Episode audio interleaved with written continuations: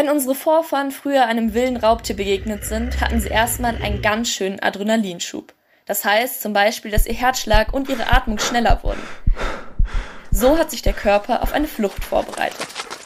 Obwohl wir jetzt eher selten vor wilden Tieren weglaufen müssen, hat unser Körper diese Reaktion beibehalten. Wir kennen das heute noch als Lampenfieber.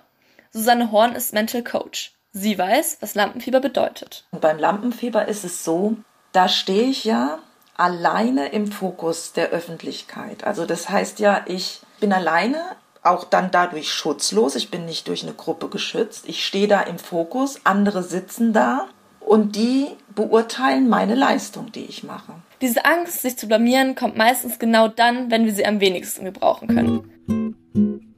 Zum Beispiel vor einer wichtigen Prüfung, einem Referat oder einem Auftritt. Daher auch der Name. Früher sind die großen Scheinwerfer auf der Theaterbühne sehr warm geworden. Und diese Wärme haben dann SchauspielerInnen abbekommen. Dadurch ist ihnen so heiß geworden, als ob sie Fieber hätten. Lampenfieber trifft aber nicht alle Menschen gleich stark. Wir schätzen Gefahren alle unterschiedlich ein. Das heißt, der eine hat halt Angst vor Spinnen, der andere hat Angst vom Zahnarzt. Also so ist halt jeder anders. Das Ding ist aber, dass dieses Lampenfieber, das ist sehr verbreitet.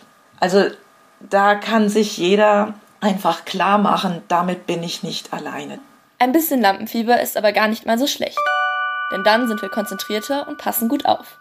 Nur wenn die Aufregung zu stark wird, wird es zu einem Problem, wenn wir keinen klaren Gedanken mehr fassen können. Susanne Horn hat ein paar Tipps, wie wir das vermeiden können. Wenn man aufgeregt ist, dann ist das ja oft schon ein Tag vorher.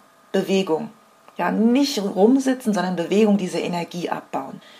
Dann kann man kurz vorher kann man was machen, Abstand halten zu anderen Menschen mit Lampenfieber. Lampenfieber ist ansteckend. Dann kurz vorher tief durchatmen.